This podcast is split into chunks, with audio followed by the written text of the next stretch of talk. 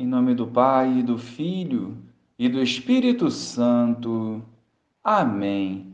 Bom dia, Jesus. Que alegria estar na tua presença.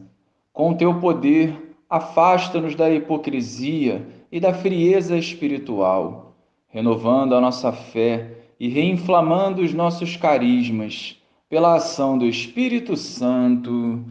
Amém. Naquele tempo, disse Jesus aos seus discípulos: Quando vier o defensor que eu vos mandarei da parte do Pai, o Espírito da Verdade, que procede do Pai, ele dará testemunho de mim. E vós também dareis testemunho, porque estáis comigo desde o começo. Eu vos disse estas coisas para que a vossa fé não seja abalada. Expulsar-vos-ão das sinagogas, e virá a hora em que aquele que vos matar julgará estar prestando culto a Deus.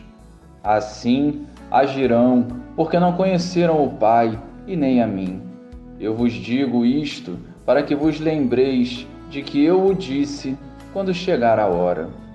Louvado seja o nosso Senhor Jesus Cristo para sempre seja louvado. Jesus vem nos falar do Espírito Santo, o defensor, para nos recordar que não estaremos nunca sozinhos na missão.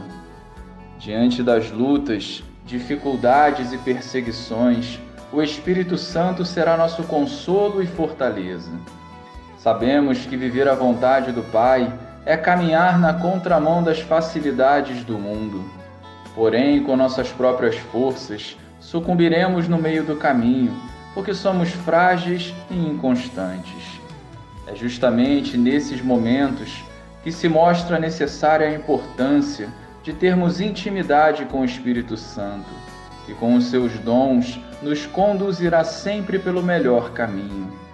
A nossa santidade de vida é vital para o pleno agir do Paráclito a Igreja santa e pecadora prossegue o seu caminho, rezando pelos seus perseguidores e sempre vitoriosa diante do maligno. A Igreja e os apóstolos jamais ficaram desamparados. Nós, igualmente, não ficaremos. Não nos deixemos abalar pelos sofrimentos e aflições do mundo, mas permaneçamos firmes na caminhada rumo ao céu, iluminados e guiados pelo Espírito Santo. Glória ao Pai, ao Filho e ao Espírito Santo, como era no princípio, agora e sempre. Amém.